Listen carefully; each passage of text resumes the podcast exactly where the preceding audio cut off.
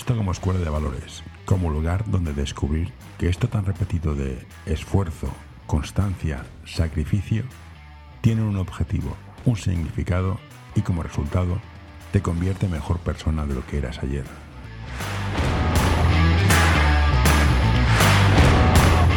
Mateo, eres la envidia de mi hija porque estás en Japón y puedes comer japonesa, comida japonesa. Lo que ella no sabe es que en Japón hay más cosas aparte de los sushi y los nigiris.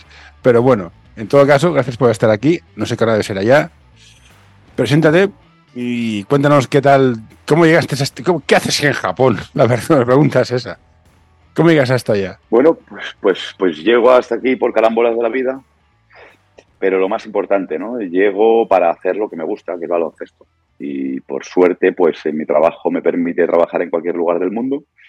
Ya lo hice anteriormente entrenando fuera de, fuera de mi ciudad, de Barcelona, en diferentes puntos de España, luego entrenando también en Uruguay. Y ahora pues se presentó esta, esta opción de Japón.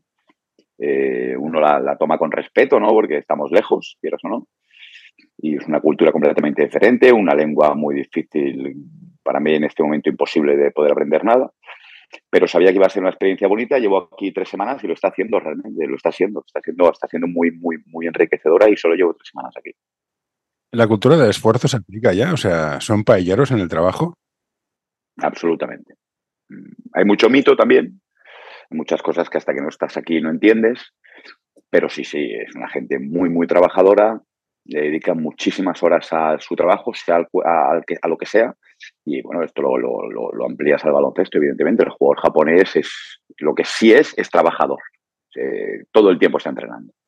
¿Qué estás llevando? ¿Un equipo de seniors? ¿Estás arriba? ¿En qué, equipo es un equipo de tercera división. Es un equipo de tercera división. Es un club eh, fundado recientemente con un proyecto de ascender a primera división en dos años. O sea, quiere hacer, estamos en B3, quiere hacer B2, B1, porque además en dos años dicen que la Liga B1 se va a cerrar, van a ser franquicias, entonces quieren estar ahí cuando esto suceda, con un potencial económico muy importante realmente, y hemos jugado amistosos ahora contra equipos de B2 y B1 y los hemos ganado todos. O sea que realmente el equipo es muy, muy potente. Es una ciudad muy pequeña de Japón, no es una ciudad importante, Fukui se llama, de la prefectura de Fukui, situada al oeste de Japón, a una hora y media, dos horas de, de Kioto, hacia el norte. Una ciudad muy pequeña que no tiene deporte profesional de ningún tipo, y han querido pues, bueno, hacer un proyecto que no solo es un club de baloncesto, sino es un proyecto de ciudad absolutamente o de prefectura, que sería lo que es para nosotros una comunidad. Y es un proyecto pues, muy, muy fuerte a todos los niveles, deportivo, económico, marketing, estructura, realmente es bestial lo que están montando aquí. No, me interesa el concepto de comunidad, o sea, es un proyecto público, una PPP, un Public Private Partnership, se juntan cosas. No, el proyecto es privado, es una empresa de, de, telecomunicaciones, pero me refiero a la implicación tan grande que quieren hacer es una cosa que quieren hacer para los ciudadanos de, Fukui.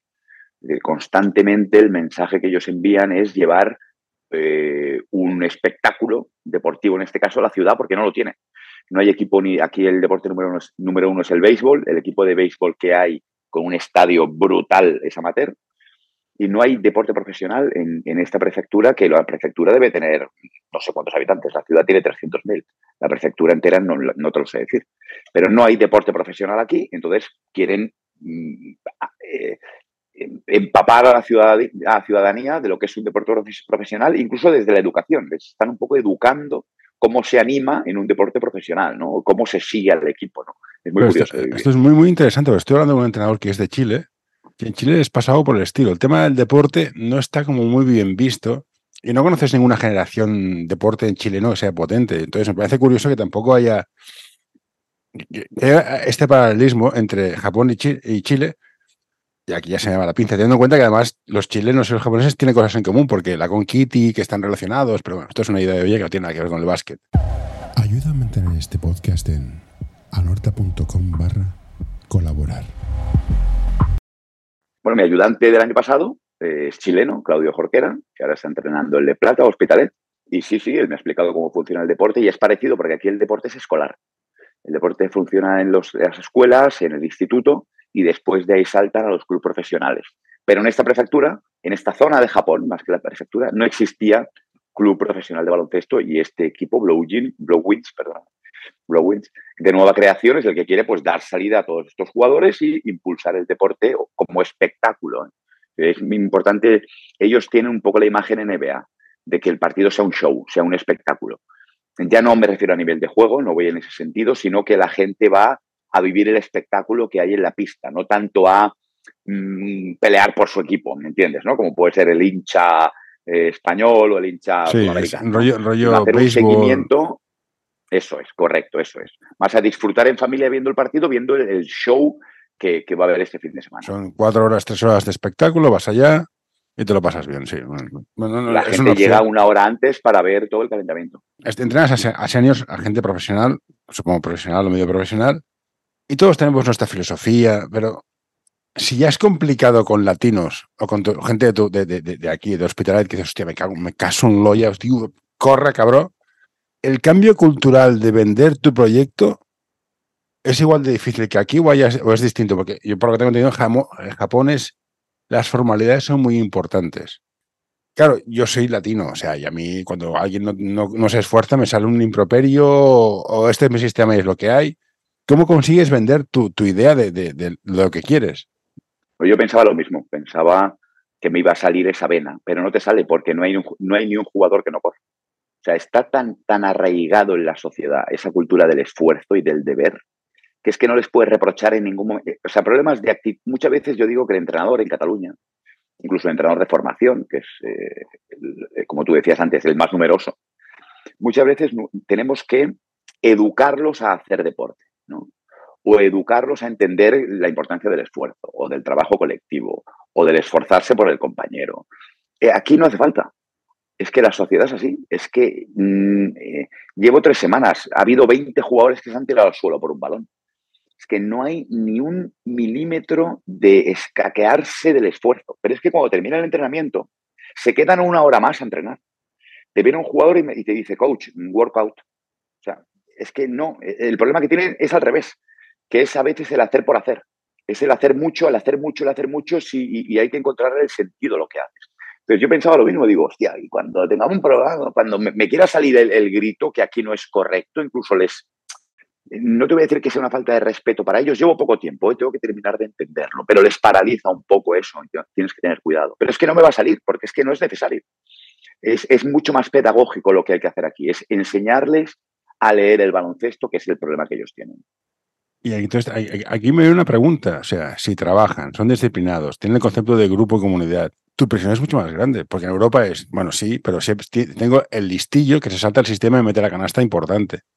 Aquí, ¿cómo lo haces? ¿Cómo, cómo, cómo haces que el jugador crezca improvisando? Si es todo tan, como decía Aito en Alemania, en Alemania era sistema y no había manera de sacarlo del sistema. ¿Cómo haces que crezcan a nivel individual y se expresen improvisando, como si fuera jazz o algo por el estilo, no sé.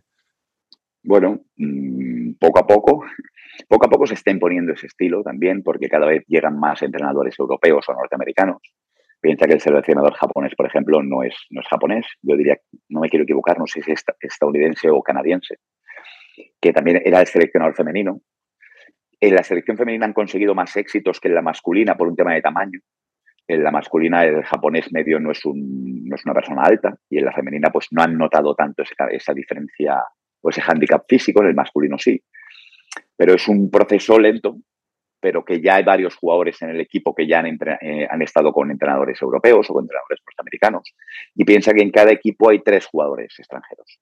Y puedes tener incluso un cuarto naturalizado o asiático, por ejemplo, filipino, coreano, entonces, eso también enriquece un poco el juego, ¿no? Pero sí, el, proceder, el... Mm, recuerdo el otro día viendo equipos de cantera, pues les decía al entrenador de la cantera, entonces aquí el jugador tiene que decidir. Y él me decía, ¿cómo decidir? Digo, bueno, pues decidir. No, se queda bloqueado. Es como si le hablases un idioma que él no comprende. Esto de tener que decidir, ¿cómo que tener que decidir? Bueno, dame las opciones, ¿no? Lee, ¿cómo lee? Esto les cuesta y pero yo no creo, yo no creo que uno tenga que llegar aquí a decirles yo te voy a enseñar a. No, uno tiene que venir aquí, darse cuenta cuál es su metodología, traer la propia y ver en qué puntos pueden automejorarse la una a la otra. ¿no? Eh, esto ya me pasó en Uruguay. ¿no? Yo cuando fui a Uruguay todo era muy diferente para mí y me di cuenta que el camino correcto era el de tomar lo mejor de cada casa Y si consigues mezclar lo mejor de cada casa, no es un impacto fuerte para ellos, no es un impacto fuerte para ti, y eso funciona mejor, porque al final el baloncesto no es más que la extensión de nuestra manera de relacionarnos, ¿no? Entonces no puedes cambiarlo todo completamente porque no, no va a haber comunicación posible.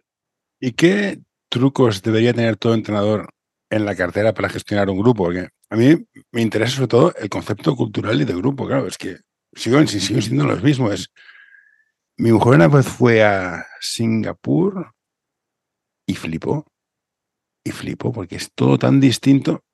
Pues ¿Qué trucos como entrenador tienes que tener para, para, poder gestionar un grupo y convertir un grupo en un equipo? Claro, eso también es importante. Yo creo que trucos no sé, pero, pero yo esto lo hago extensible a cualquier equipo. ¿eh? Aquí o eh, al final hay una cosa en común, el, lenguaje del baloncesto, aunque es una frase muy manida. Es verdad, el lenguaje del baloncesto es el mismo. Pero lo primero que hay que tener es respeto al, jugador, al grupo, a la edad. hablamos de niños a sus miedos, a sus inseguridades. eso es lo primero, ¿no? Y luego yo cuando estaba en el Barça femenino, es una cosa que a veces me, gusta contar, a muchos entrenadores jóvenes, em, eh, imagínate, ¿no? El Barça femenino en aquel momento que estaba empezando a aparecer, muchos equipos que competían bien, ¿no? Que estaban ahí, que querían entrar en fases finales de campeonatos, ¿no?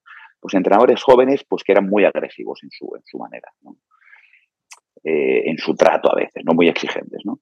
Entonces yo les pedía que hiciesen un ejercicio que a mí yo hubo unos meses que yo hacía. Yo llegaba con el coche, aparcaba en el parking del lado del Juan Carlos Navarro, que es un parking descubierto, y, veía a los niños llegar. Y veía a los niños llegar, a la niña mini de 11 años, arrastrando la mochila y gritarle a Lavi a reventar, a reventar, ¿no? Porque Lavi caminaba poco a poco, ¿no? y, con la ilusión que iban a entrenar para que luego tú, entrenador, en tu exigencia, le matases la ilusión a, la niña. Entonces yo creo que lo más importante, entrenes al grupo que entrenes, es respetar primero a ese grupo, a ese jugador y sus inquietudes y, sus, y el por qué viene a hacer baloncesto. Que creo que muchas veces en formación eso se olvida, ¿no? ¿Por qué viene? Viene a jugar, ¿no? Pues vamos a incentivar que sigan jugando. Y los profesionales también. Ellos quieren jugar. Ahora, que hay un factor evidentemente en profesionales que es que hay que ganar, ¿no? Entonces es un juego muy competitivo donde hay unas estrategias que a veces van en detrimento a lo que tú harías eh, para expresarte completamente a lo que tú quieres hacer como jugador, ¿no? Pero en formación tienes que encontrar el híbrido, ¿no? Donde el juego se pueda expresar lo máximo, cada uno de ellos, sin que nadie le quite espacio al otro y que el equipo funcione lo mejor posible para mejorar todos, ¿no? ¿Y cuál es el truco? El respeto. Hombre, hablé hace poco con un entrenador que me dijo que sí, que todo el mundo dice, no, queremos aquí que te formes tal y cual, pero al final los entrenadores jóvenes y no tan jóvenes lo que quieren es ganar. Y enseñarle al entrenador que, depende de dónde estés, eso no es un, es un objetivo, cuesta mucho.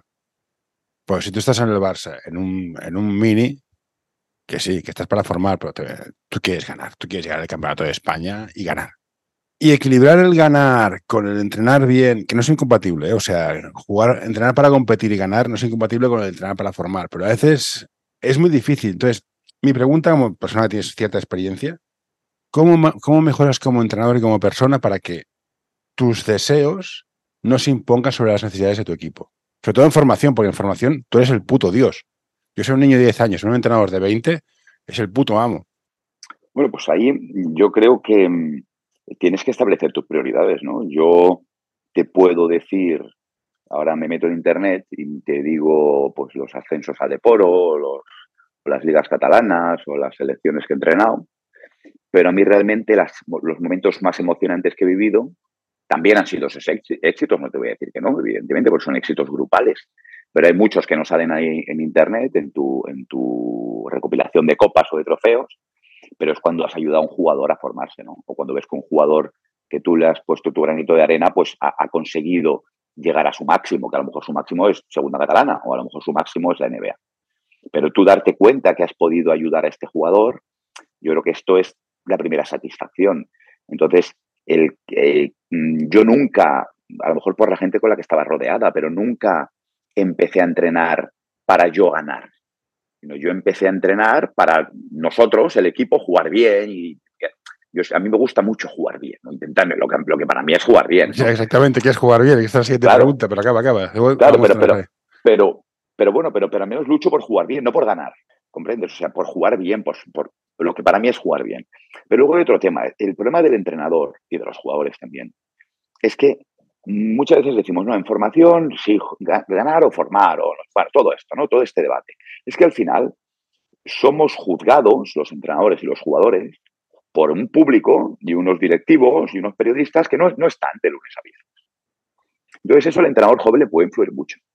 Porque al entrenador joven que, que a lo mejor mm, está formando muy bien, pero que pierde, que pierde, que pierde, pues a veces el grupo de padres es muy difícil de parar para un entrenador joven. ¿eh? O el grupo de directivos es muy difícil de parar para un entrenador joven. Entonces creo que no es solo el entrenador quien tiene que, ajustarse a eso, sino tener la suerte o la, perspicacia de ir a un club donde ese entrenador esté protegido, donde ese entrenador no sea criticado si no se gana, sino que sea evaluado por el trabajo que hace día a día, por cómo los chicos mejoran o chicas, por lo bien que se lo pasan entrenando, etcétera, etcétera. Pero luego, perdóname, hay un último factor que tú has nombrado al, Barça, ¿no? Pues también tuve la suerte de entrenar en el Barça. También tienes que saber dónde entrenas.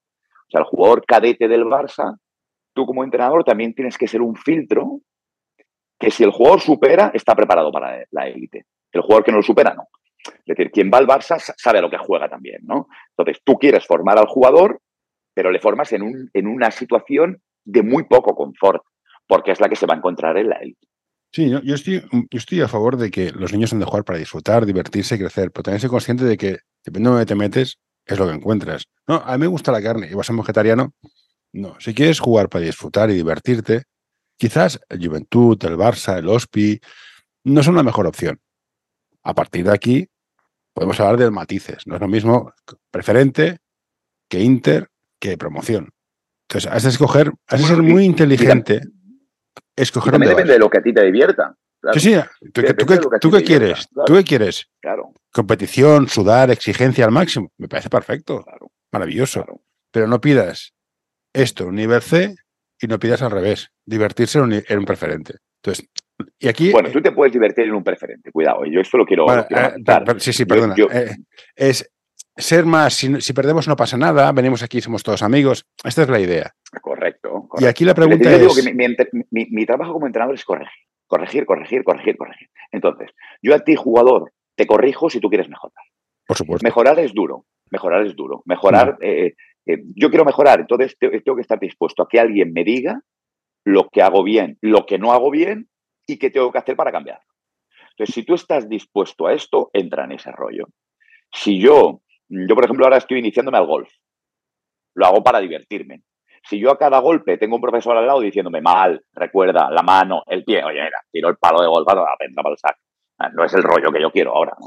Quiero mejorar, ¿eh? pero quiero mejorar de otra manera. Si fallo, no pasa nada. Incluso ya está bien equivocarme porque, ah, mierda, la he vuelto a cagar. no, hay una, no hay una exigencia por mejorar tan brutal. Entonces, yo creo que el matiz es ese, ¿no? Entonces, tú como jugador, ¿estás dispuesto a escuchar que te digan esto no es así, esto es asá y a cambiarlo? Sí, muy bien. No, oye, pues es un lugar donde no te lo exijan o donde no te lo vayan a enseñar. Esta es mi pregunta. ¿Cómo un padre puede saber cuál es el mejor sitio para su hijo? Porque al final los niños van donde el padre escoge. Pregunta muy difícil. yo juego en mi barrio porque soy un tío perro vago y mis hijos van a clubes de mi barrio. Tengo la suerte que hay clubes buenos, pero si juega uno malo, pues me da igual, porque no va a mover de esto un padre que no ha vivido todo esto, no sabe qué es la vorágine, que te viene un, director técnico, no, vente conmigo a otra punta de la ciudad, jugar así, no sé, dices, no, mi hijo tiene esta mentalidad, yo lo conozco y aquí está bien. ¿Cómo un padre dice, es que va a aprender esto o, algún truco mágico? Si es que hay. Yo siempre que, porque me ha pasado muchas veces que muchos padres me han preguntado, oye, mira, me pasa esto, a, exjugadores o a jugadoras que he tenido, pues, ¿qué, qué hago? ¿Qué tal? Siempre les digo que es una decisión muy personal eh, tendríamos que hablar de algún caso en concreto, pero yo personalmente, mira, mi, hijo tiene 12 años y juega fútbol sala. Y juega al lado de, mi casa en Barcelona. Ahora, por desgracia, pues yo no le puedo acompañar, pero yo el año pasado lo llevaba a todos los entrenos. Si ahora yo, yo vivo en San Feliu y juega en San Just, al lado de casa. Si ahora me viene a mí un entrenador del, me lo invento, Horta, y me dice, quiero fichar a tu hijo, le digo, oye, oye, oye, yo dile que sí. Yo soy, Date la vuelta. No, no, no, no, dile que sí. Yo soy de Horta. Horta es lo mejor que hay. Ah, vale. Pero bueno, entiendo por, sí, por, el barrio, por el barrio lo firmo. Por el barrio lo firmo. Pero, entiendo, entiendo, Si me dice ahora que me tengo que ir cada día, cruzarme Barcelona, para que mi hijo, pero si mi hijo está encantado donde juega. O sea, eh, al final, eh, todos en la vida queremos ser felices, ¿no? Creo. Entonces, ¿qué es la felicidad? Pues estar cerca de casa, estar en un buen entorno. Los problemas ya vendrán, no te los busques tú solo. ¿no? Ahora, claro, si me dice el padre de un jugador que el jugador en su equipo realmente destaca mucho más, no tiene oposición ya en su equipo, mm, incluso está rozando a veces, no, la palabra no es la correcta, pero bueno, el aburrimiento, porque claro, mm, él ya está a otro nivel, es que voy a ser yo el que le diga al padre, oye, mira, vete a este club, que hay un grupo de jugadores que van más acorde. Pero si no es ese caso, eh, en los dos lados, eh, a lo mejor hay un niño o una niña que está muy por debajo del nivel del grupo y a lo mejor es mejor aconsejarle. Aquí entramos en el mundo de cortar o no cortar, que es otra historia. Pero bueno, sí, sí. Si, esto si, no si el equipo no está equilibrado, mejor, mejor cambia, sí. Correcto, pero si no, ¿dónde vas? ¿De dónde vas cruzándote a Barcelona todos los días? ¿Para qué? ¿Para qué? Mi opinión. Pero yo también soy de la manera que soy y me gusta todo cómodo y fíjate, ya ahora me he ido a Japón a entrenar, ¿no? Pero lo mío es mi trabajo, no, no, es, no es mi ocio. No es mi ocio. Jugar bonito. ¿Qué es jugar bonito? Para mí es que hay un equilibrio en el juego, me refiero a un equilibrio entre el compartir el balón. Mm, antes buscábamos el tiro abierto, ¿no? El tiro liberado. Hoy en día mm, es muy fácil encontrar el tiro liberado porque ese tiro liberado basta con dos palmos. Hay jugadores que con medio metro ya es un tiro liberado. Yo recuerdo que cuando yo jugaba un tiro liberado era, bueno, tenía 10 minutos para tirar. Entonces, esto de tomar el primer tiro que puedas, hay jugadores que dirán, es que yo cada vez que recibo puedo tirar. Entonces, mm, compartir el balón para que el balón entre dentro, salga afuera, se cambie de lado, mm, demos un extra pass, mm, eh, para mí esto es jugar bonito en el ataque. Yo creo que la palabra más es extra pass, ¿no? Un poquito disfrutar eh, a partir de una ventaja creada, no terminarla muy pronto, sino intentar que esa ventaja aumente. Después en defensa, para mí es, atacar en defensa, no, especular, mm, no hacer el partido lento, no permitir tiros, eh, ser valiente, ser arriesgado. Para mí eso es jugar bonito. ¿no? Que no tiene nada que ver con jugar rápido, no hace falta jugar rápido. Y además ahora lo hemos visto en el Mundial, ¿no? Muchos jugadores que no juegan rápido juegan muy bien. El pase, ¿no? Que el pase sea uno de los vehículos, no, tanto el dribbling.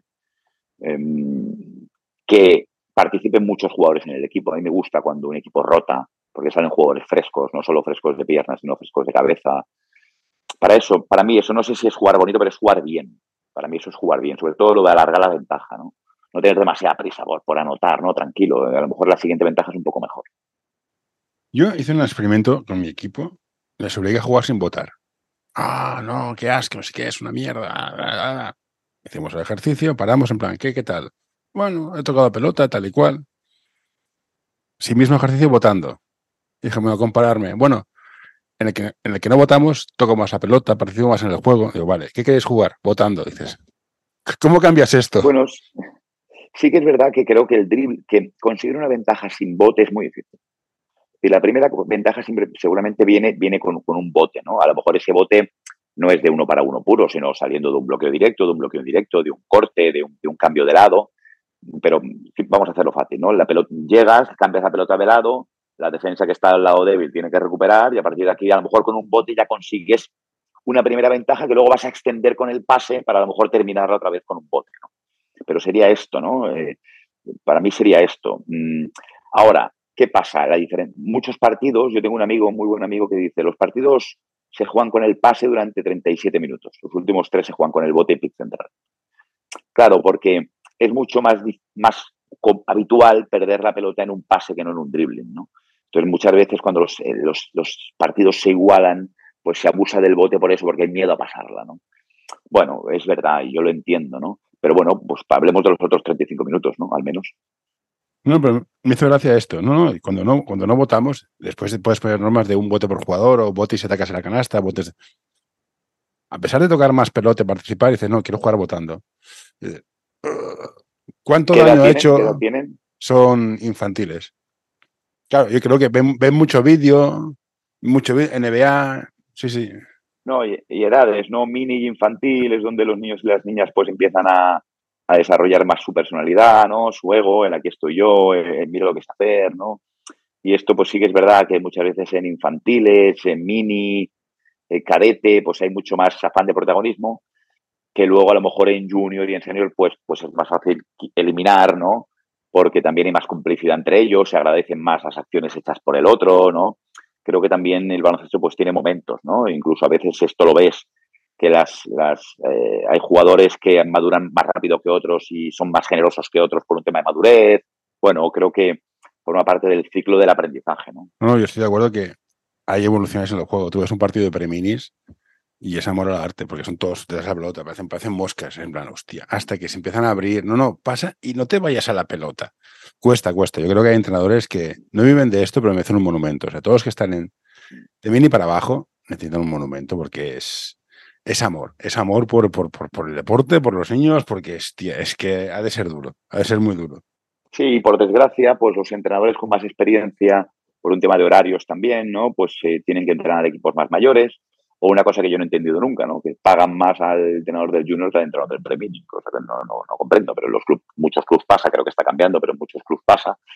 Y aunque la diferencia económica no sea tan grande, pero bueno, pues para un chaval, pues bueno, pues prefiere ganar 30 euros más, ¿no? Claro, claro, claro, según queda.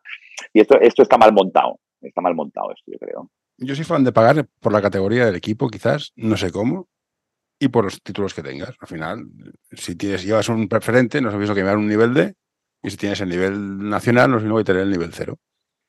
Y a partir de aquí, podemos discutir por qué cobran poco, por qué no hay dinero. Esto es un debate que he tenido 24.000 veces. Al final es que falta pasta.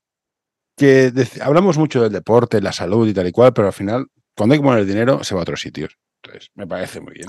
yo hay un modelo que he visto en otros países, que yo lo he comentado alguna vez, y aquí, pues la gente con lo que lo he comentado veo que no les llama mucho la atención, pero yo creo que es un modelo que sería un buen modelo, en Uruguay, en la cantera tienes un entrenador que lleva toda la cantera. O dos que lleva toda la cantera. Aquí en Japón también lo he visto. Es decir, eh, un entrenador de cantera, full time, o sea, es full time, full time. Es profesional. Vale, pagado, vale, vale. Es perfecto. Vale, perfecto. Vale, de acuerdo. O, o, una jornada partida. Bueno, depende, sí, sí, ¿no? Pero llega a las 5 de la tarde y se va a las 10 de la noche. Entrenas cuatro equipos, entrenas cuatro equipos. Mm, luego decimos que faltan entrenadores también, ¿no? Me llaman amigos, oye, ¿conoces algún entrenador que no tengo un entrenador? Mm, yo me parece que no sería mala idea que el entrenador entrenase a tres o cuatro equipos. Eh, y a mí una cosa que me parecía oh, súper cansado y tal, no, no, no. Yo lo he visto hacer. Yo te lo compro si, uno. ¿eh? tiene lógica. ¿eh? Si llevas un mini infantil, si llevas una, una, una, una consecución de practico y voy subiendo. Si llevo un, un preinfantil, un cadete y un senior, no, tiene, para mí no tiene lógica, pero bueno. Bueno, yo siempre que he entrenado en seniors me ha gustado participar mucho de la cantera y con, los más pequeños. Y yo te aseguro que el mejor entrenador para un mini es el que sale del entreno del senior. Seguro. Porque sales del entreno, sales, es imposible por horario, ¿no? Pero me, me entiendes esa frase, ¿no? Sales de la táctica, de la estrategia, de no sé qué, al baloncesto puro, que es el del mini. Y a mí como entrenador me refresca mucho eso. Me refresca mucho ir a un baloncesto donde, y, eh, mira, el mejor, uno de los mejores recuerdos que yo tengo entrenando es hace 8 o 9 años, es a un, a un mini del San Felipe. Yo llevaba, no sé si el Liga Femenina 2 o el EVA, no recuerdo. Y aquel mini, bueno, bueno, bueno, bueno. Bueno, bueno, porque para mí era, era, era el baloncesto. Lo otro era el pelearme con el jugador, lo que hablábamos antes, ¿no? El corre, el esfuérzate, y llegaba al mini y me daba exactamente igual, pero exactamente igual. Si la pelotita entraba o no entraba, me daba igual, para eso estaba el senior. Y todo lo otro era maravilloso. Era formación pura y dura y pasárnoslo pipa. No, yo estoy de acuerdo que habría que buscar una solución. También creo que habría que implicar mucho a los colegios porque faltan estructuras deportivas, con lo cual creo que el básquet de colegio ha de volver, luego a partir de cierta edad hacer clubs y que hay que meter las universidades. Yo creo que hay un gap entre... Bueno, esto es una pregunta trampa. ¿Qué dirías de una selección que solo cuenta con un titular en su equipo cuando juega liga? Una selección que solo juega... O sea, en su equipo, de 12, solo hay uno que sea titular en su equipo. ¿Cómo, ves su, Bueno, pues que, en su liga el jugador nacional no tiene mucho espacio. Bueno, pues fue esa española. A mí es lo que decía. Bueno, no, lo he comprobado, pero es lo que decía. Al final el único titular era, era Joel Parra y jugó poco. Porque llegan como llegan y llegamos justos. Yo creo que, no sé qué piensas tú del salto del junior. Acabo junior, soy junior preferente, qué bueno que soy, ¿dónde voy? Pues si vas a un copa ya puedes dar palmas, chato. Bueno, mira, yo ahora estaba pensando que quería comentarte que Tú antes decías el deporte escolar, eh, estoy completamente de acuerdo contigo, pero eh, hay una cosa que hay que cuidar mucho y es muy importante que haya buenos entrenadores. Ah, no, es fundamental. Esto es lo eh, primero. O sea. Yo soy muy pro colectivo, pero también soy muy crítico primero conmigo y luego con, no con el colectivo en general, sino con los entrenadores. Yo soy muy autocrítico. eso empieza primero. O sea, pero tenemos pues entrenadores, has de pagarlo. Has de pagarlo bien. O sea, yo porque. bueno, correcto, cuidarlo. Sobre todo, primero, sobre todo, cuidarlo. Porque yo he visto muchos clubes que no cuidan a sus entrenadores eh, dedicados y que tienen futuro y que, se dedican, etc. Evidentemente, eh, pagarlo, porque el buen entrenador le dedica muchas horas y es una desgracia que, no se pueda dedicar a ello más. Y luego, por otro lado, cuando decía a los jugadores jóvenes que llegan a seniors, mira, yo esto lo puedo decir y me puedo poner la, medalla. Yo he entrenado el Leporo y he hecho equipos de jugadores, mm, seis jugadores de menos de 22 años. Hoy quiero recomendarte este podcast. Balap Education es un proyecto educativo deportivo que busca la formación completa de jugadores y entrenadores Quieren fomentar su desarrollo basado en la educación del jugador y el entrenador, mediante el análisis de situaciones reales de baloncesto desde diferentes puntos de vista. L'Associació Catalana d'Entrenadors i Entrenadores de Bàsquet dona suport a iniciatives que, com aquest podcast, treballen per millorar la formació, suport, acompanyament i promoció dels entrenadors i entrenadores de bàsquet. Vine a conèixer-nos a acep.es. Som com tu.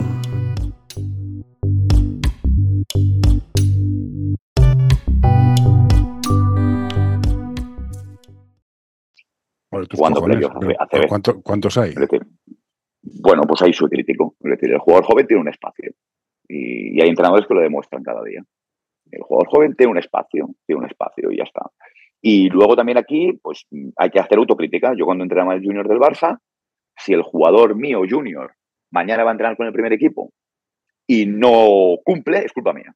Es decir, que el entrenador del junior también tiene que preparar al jugador para senior. O sea, que aquí hay como un, un, abismo demasiado grande, que parece que lo que hablábamos antes de competir y formar, oye, yo tengo que también formar a mi jugador en la táctica. Que esto no significa hacer sistemas por hacerlos, ya nos entendemos, ¿no? Creo que estamos hablando de baloncesto de verdad aquí, ¿no?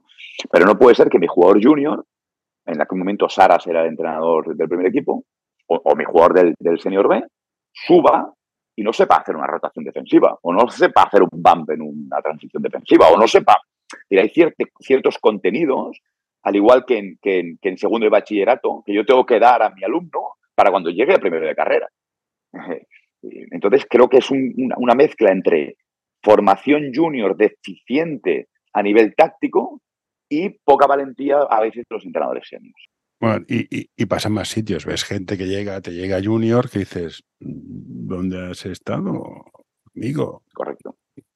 Y creo que es cierto, o sea, creo que lo más importante, o sea, para comer bien, lo primero es tener buenos ingredientes, buenos cocineros, luego ganas de comer. Los entrenadores es igual. ¿Cómo cuidamos a los entrenadores? ¿Cómo, hacemos ser, cómo, cómo somos mejores?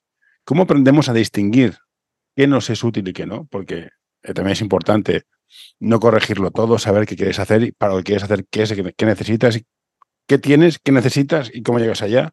¿Cómo aprendes a ser mejor entrenador? ¿Y qué puede hacer un club o la federación o quien sea para mejorarlo? Yo creo que hay una parte aquí de los entrenadores que está poco trabajada. Yo también soy profesor de la escuela de entrenadores, tengo esa suerte. Y hay una asignatura que yo no sé todavía qué nombre ponerle. Eh, pero eh, no me quiero poner ahora muy ni científico ni profundo, ¿no? No tenemos muy claro todavía cómo se aprende en general, ¿no? hay diferentes teorías de cómo se aprende. Hay, muchas teorías de cómo se aprende, pero no, todavía no se ha encontrado una, una, un consenso en cómo se aprende, ¿no? Eh, neurológicamente me refiero. Pero sí que está claro que, el, que, lo que emociona se aprende más rápido.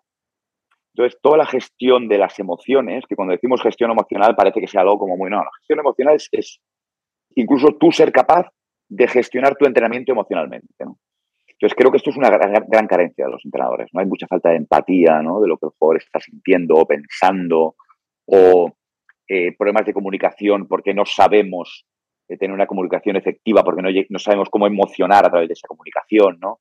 Creo que esto es un gran déficit de muchos entrenadores. Yo conozco muchísimos grandes entrenadores que luego no funcionan muy bien porque no tienen esa capacidad de gestionar el equipo ni durante el partido ni durante la semana, ¿no? O entrenadores mm, con mucha, mucho conocimiento teórico, pero que no son capaces de transmitirlo adecuadamente. Y al revés, grandes entrenadores, grandes comunicadores que consiguen que su equipo vaya como una moto, podemos decir, y que mejore ciertas cosas y luego con unos conocimientos limitados.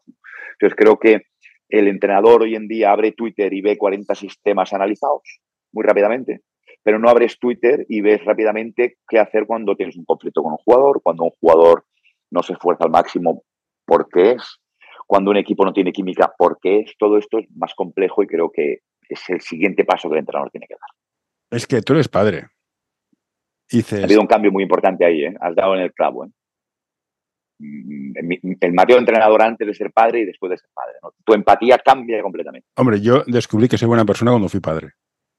La paciencia que, coges y dices, te lo he dicho mil veces, y te agachas y le ayudas y le ayudas a levantarse, a recoger y le aprender a decir, bueno, a ti es de pegar la hostia. Sé que te la tienes que pegar, dejar que se la pegue, ir allá, no decirle, te lo dije porque es lo peor, sino necesitas ayuda. Hostia, ser padre es un punto para comunicarte. Porque hay, eh, me decía mi hermano, que es, no entiendo cómo es que no lo entiendes. Ya se aprender a gestionar esto.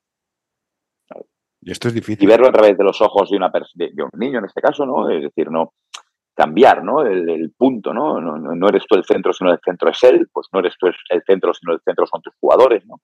Yo soy, yo estoy muy, muy de acuerdo contigo. uno de mis principales cambios como entrenador fue a partir de sus padres, sin duda. Mm. ¿Y cómo aprendo? venga, venga, entrenadores, a ser padres y madres todos. Hombre, hace, falta crecer, hay que crecer, se, están haciendo las escuelas, pero no ser padres por ser padres, es que, hostia, es un, es un marrón, mola, mucho, pero, pero has de tener la cabeza muy bien amueblada, porque estresa la de Dios. ¿Y cómo aprendo? O sea, yo estoy aquí en Barcelona, me veo clinics por internet, leo libros, echo de menos un bar para, para charlar con alguien, que es el motivo de podcast. De hecho, fuimos un examen, este verano pasado, fue fuimos a, a hacer un examen final y fue más divertido y más didáctico juntarnos todos fuera, en plan, no sé qué, qué has puesto y qué piensas, no sé qué, que el examen en sí. El examen en sí es poner, acierta lo que, lo que vas a poner que concuerde con lo que dice el PDF. Pero personalmente creo que aprendí mucho más de sentarme con todos los que estaban ahí, jóvenes, viejos, gente de 20, gente de 30, yo que soy una Weller. Aprendí más ahí. Mm. ¿Cómo hacemos que tengamos un sentimiento de comunidad? Tenemos, tenemos asociaciones de entrenadores, pero no sé, me, me, falta un sentido de pertenencia a un grupo, ¿sabes? No sé. Sí, no termina de funcionar, es verdad. Funcionó mucho, como tú has dicho, durante la pandemia, ¿verdad? Durante el confinamiento. Parece que hay de repente, ¿no? Eh, las horas libres, ¿no? Pues hubo muchas iniciativas como la tuya y la gente se puso a compartir, pero luego durante el día a día parece que nos cuesta más. Sí, el compartir es básico, pero no lo estamos consiguiendo a nivel de asociaciones y todo esto, es verdad. Gracias a gente como tú, pues se está consiguiendo un poco, ¿no? Pero yo creo que también, ya que lo ideal sería compartir, pero si no lo puedo compartir con nadie, al menos compártelo contigo. Quiero decir, eh, termina tu entrenamiento y piensa en tu entrenamiento. Sí, soy, soy, soy, soy, neurótico. Yo pienso, ya estoy pensando en entrenar de mañana, o sea, imagínate, y estoy pensando en que tuve el día anterior. Correcto, piensa en baloncesto, yo le diría al entrenador, ¿no? No solo copies lo que veas o imites o hagas sin, pensar, ¿no? Es decir, eh, mm, borra cada día todas tus ideas y repásalas, ¿no?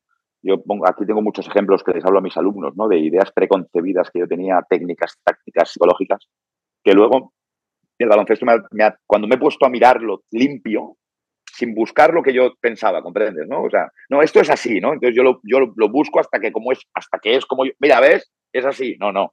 Míralo neutro, que te va a decir muchas cosas que tú pensabas que eran diferentes.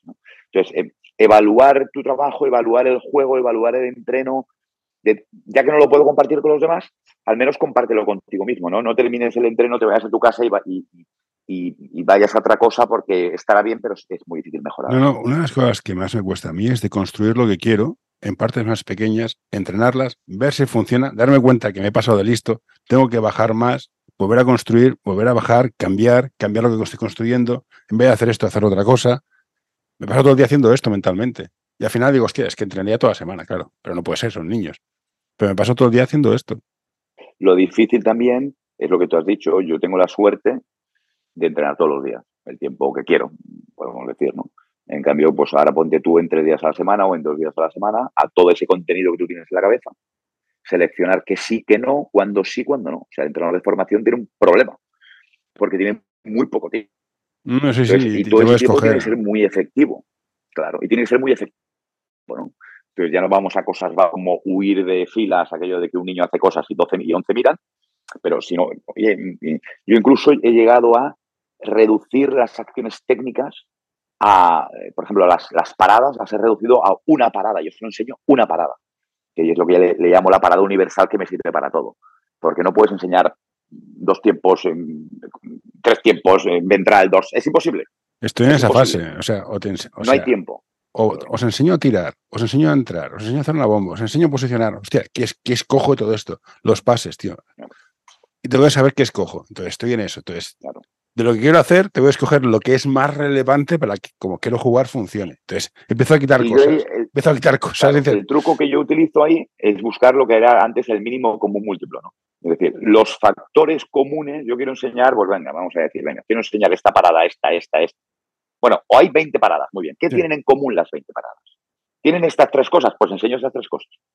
Y luego ya el jugador encontrará, encontrará las paradas, pero tiene los tres puntos básicos que le van a permitir hacer todo lo demás, en el caso de paradas. Pues en los demás cosas, casos lo mismo. En el tiro, ¿qué enseño del tiro? Bueno, ¿qué es para ti las tres patas fundamentales del tiro? ¿Qué son para ti? Pues que extienda el brazo, bla, bla, bla, o bla, bla, bla. Muy bien, enseña eso. Porque no tienes tiempo de enseñarlo todo. No, no, no, te da la vida. Al final, bueno, yo, yo lo que dices tú, me paso el día pensando en lo que tengo que entrenar, basándome en lo que entrené otro día, porque acabo el entreno, cojo la tablet, y ¿qué me ha ido? Ha ido bien, he fallado esto, esto hay que mejorarlo, esto no sé qué, la actitud, para ti, para tal. Al día siguiente, bueno, ¿qué voy a entrenar? Hago 20.000 ejercicios y bueno, pues todo, es que, todo que se me ha ocurrido, para lo que hice, lo que quiero hacer es que me va bien. Selecciono. Una vez seleccionado, vuelvo a seleccionar y vuelvo a borrar. Me paso, paso todo el día con la tablet, parezco, parezco un, poco, un poco retrasado, pero bueno, es lo que hay. Mi hijo entrena, estoy encantado de la vida y entrena, le gusta entrenar. Si quiere dedicarse a eso, ¿qué le digo? Adelante, ojo, cuidado, chaval, ¿qué hacemos? Porque claro, a mí me gusta entrenar, a él le gusta entrenar, pero chaval, si quieres vivir de algo, complicado. Evidentemente no me voy a meter yo en la educación de tu hijo, pero si me lo dice el mío, si me lo dice el mío, le diré, mira, como si me dice que quiere ser diseñador de vasos. Mm. Es decir, sé lo que tú quieras ser y sé feliz con ello. Mi consejo, eh, dedicarse profesionalmente al deporte es muy inestable.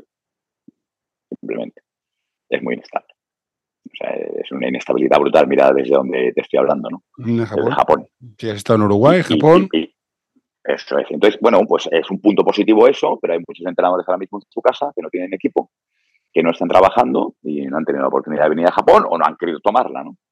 Es decir, que, ser entrenador de baloncesto para mí es la mejor, el mejor trabajo del mundo, pero no hay que omitirla o eh, olvidar la realidad.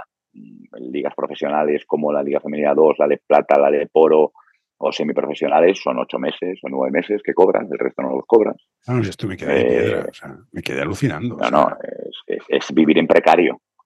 Es, una, una, autoexigencia de 24 horas, una dedicación de 24 horas, porque muchas veces entrenas mañana y tarde o entrenas por las mañanas, pero es que el jugador lo mismo. ¿eh? Es incompatible con otro trabajo, vamos a decirlo. Hay entrenadores que lo hacen compatible, pero yo no podría, si te soy sincero, yo no podría. Yo no podría. Pero a nivel correspondencia de sueldo no, no, no, no te permite vivir. Entonces, es meterse en un... Yo, ¿qué le aconsejaría a una persona que quiere dedicarse? Yo nunca pensé en ser profesional, ¿eh? nunca pensé. Es algo que vino.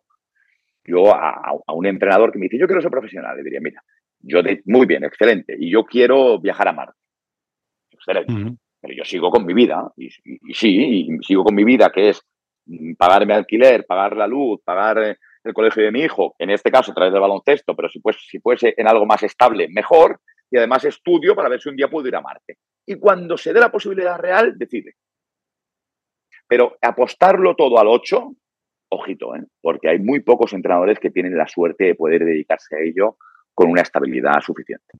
Por ejemplo, el ciclo formativo de baloncesto del cual yo soy profesor, yo siempre que doy clase a los alumnos les digo, bueno, ¿para qué hacéis este curso? Más o menos hay un 50-50, hay un 50% que dicen que lo quieren hacer el ciclo formativo como acceso a la universidad, como era nuestro FP o el, mi FP antiguamente. Y hay un porcentaje de un 40 que dice, no, yo quiero ser entrenador profesional.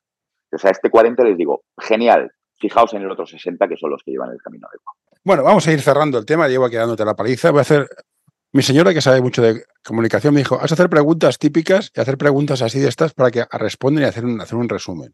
Así que te voy a preguntar las preguntas tontas que tengo. Vale, venga, las cinco preguntas finales, vamos allá. Ah, vale. Que son cuatro. Muy bien por mí. Oye, soy de letras, ¿eh? Se nota que estudio psicología. Ah, madre Venga. Cuatro preguntas finales. ¿Qué te hizo ser entrenador?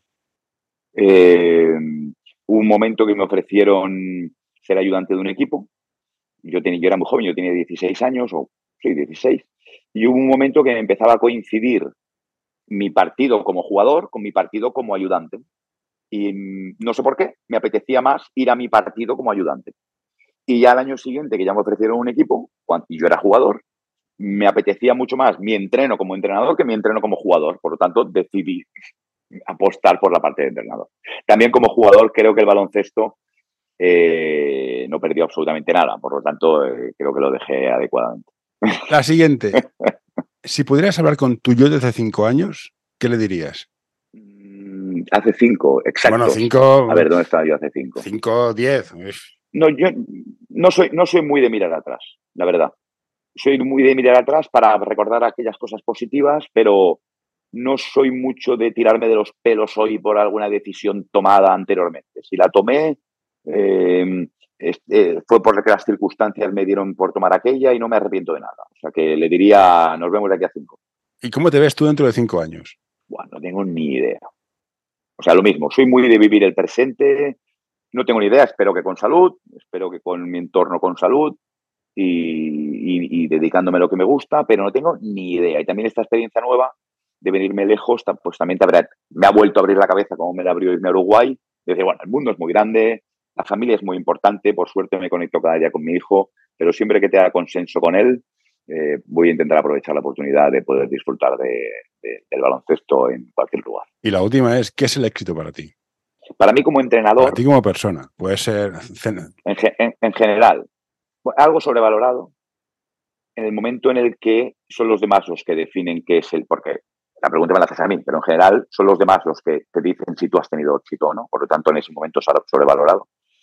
Por lo tanto, que tenemos que el éxito que nos ponen o nos quiten los demás lo tenemos que intentar apartar de nuestro, ni, ni, demasiado arriba ni demasiado abajo. El éxito personal, estar tranquilo.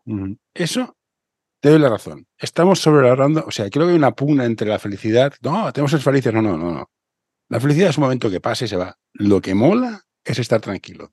Eso es lo más. Ahí te doy la razón, totalmente. Estamos de acuerdo. En fin, Mateo, eh, voy a pulsar el botón de parar de grabar, pero después te comentaré cuatro cosas. Y así que te despido, que te vaya bien en Japón, que comas mucha comida japonesa y que te vaya bien por allá. gracias. pulsando aquí.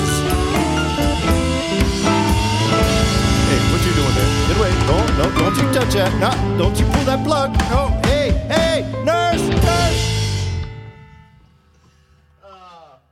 All right, I'm done.